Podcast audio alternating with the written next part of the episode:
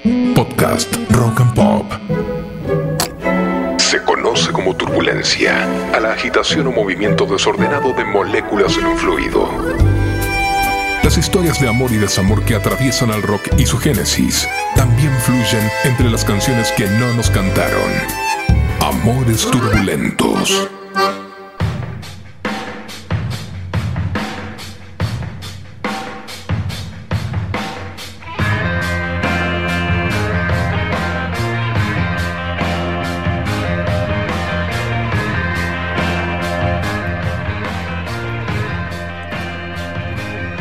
Así como el cuerpo no es capaz de funcionar correctamente sin el corazón o sin la cabeza, podemos argumentar que tampoco puede hacerlo sin su columna vertebral.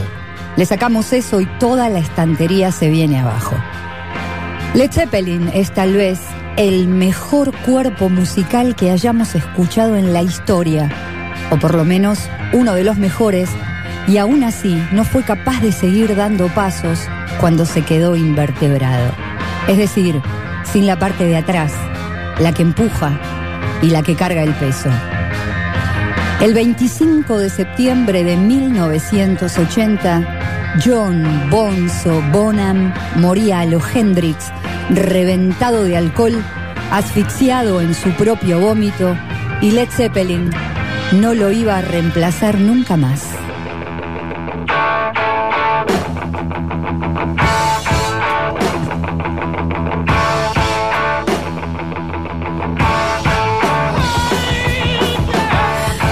Nació donde está el ajite, es decir, en el oeste, pero de Inglaterra, más específicamente en Redditch. A los cinco años ya sabía qué instrumento quería tocar. En realidad nunca tuvo dudas. Las cacerolas y las tazas de la mamá fueron testigos. Bonzo, que ya parecía haber encontrado su vocación de chiquito, mezclaba algo de talento con una violencia y una rebeldía reflejadas en la manera de sacudir sus improvisados palillos. Vaya uno a saber cuántos juegos de cocina le arruinó a la vieja, pero lo que sabemos es que si hablamos de bateros que pegan, pero que pegan duro y de verdad, entonces John Bonham tiene que ser el primero de la lista. Cansada de comer en platos abollados, la madre de Bonzo le regaló a la edad de 14 años su primera batería de verdad.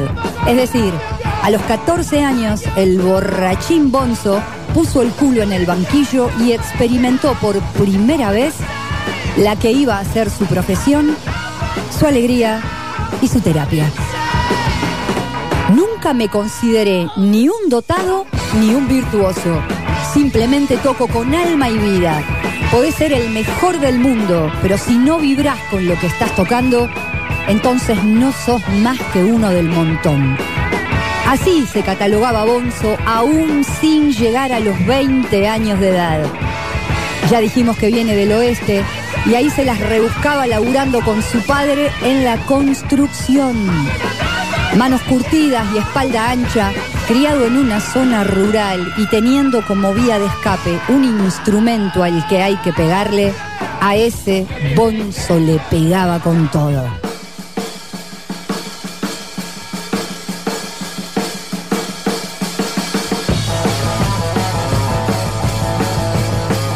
En 1964 se iba a sumar a su primer proyecto semiprofesional porque todavía alternaba con el trabajo en la obra de construcción.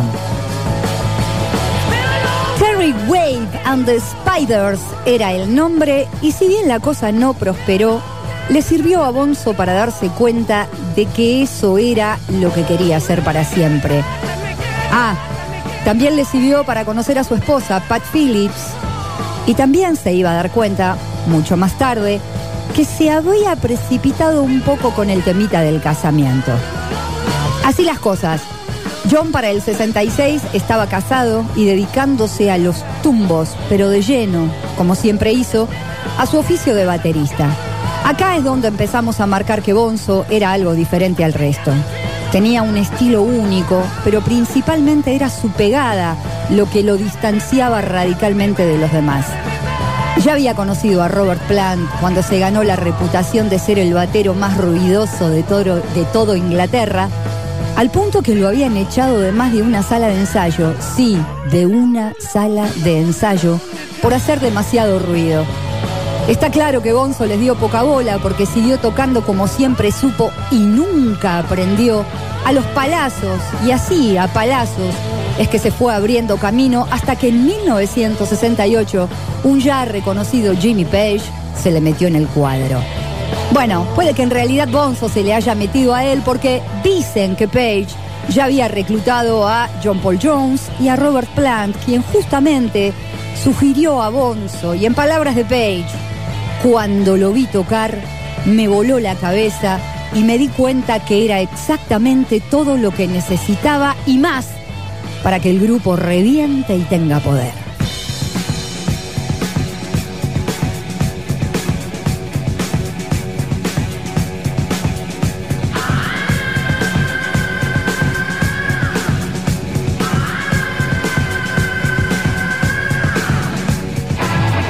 Lo que viene lo conocemos bien. Led Zeppelin reventó, revienta y sigue reventando al día de hoy y tan vigente como siempre. Del 69 en adelante, el éxito de Led Zeppelin es inconmensurable y así también sus excesos. Sabemos que se hablaron millones de mitos ocultistas que entraron al seno del grupo de la mano de Page, pero que de una manera u otra se extendió a todos los miembros orgías monumentales, viajes lisérgicos interminables, rituales místicos y pactos satánicos. A Led Zeppelin no le faltó rock ni literal ni metafóricamente y dentro de todo ese mambo tampoco faltaron las tragedias. El accidente de la familia Plant y la muerte de su hijo Karak, sumada a la muerte de Sandy Denny, que venía de colaborar con ellos, acrecentaron el rumor de que la banda estaba maldita. Y en ese contexto llegamos al año 1980. El 24 de septiembre, la banda ya se preparaba para el gran regreso con gira en Norteamérica. Bonzo se levantó y de camino al ensayo se clavó cuatro destornilladores dobles, es decir, vodka con naranja, para arrancar su desayuno tardío. Las cantidades que siguen no las sabemos pero dicen que fueron cerca de dos botellas enteras de vodka durante el ensayo. Y para el cierre del mismo, la banda se fue a la mansión de Jimmy Page, donde Bonzo tumbaría la tercera y después la cuarta botella hasta quedar completamente inconsciente en un sillón. Lo acostaron a dormir y Bonzo, al igual que Led Zeppelin, no se iba a levantar jamás.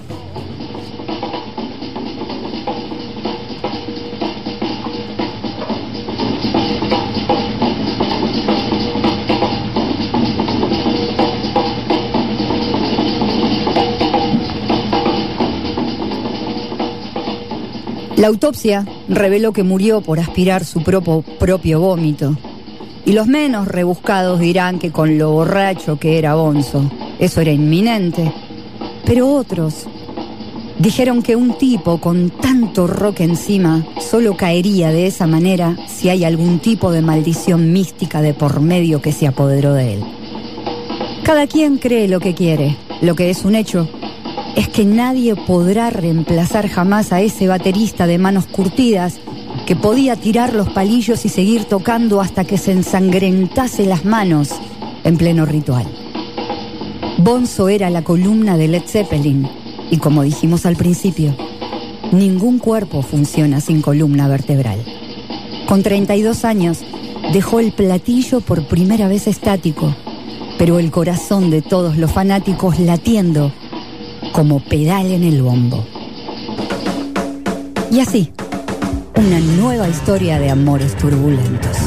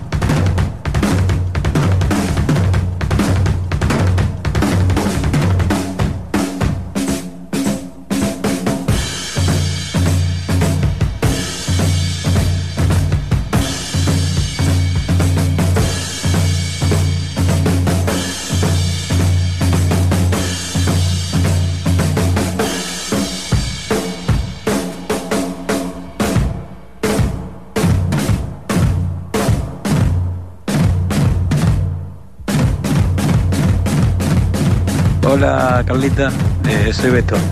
Eh, gracias, gracias por el bonzo. Gracias. Eh, sos grosa, loca, en serio. Sos grosísimo. Beso gigante.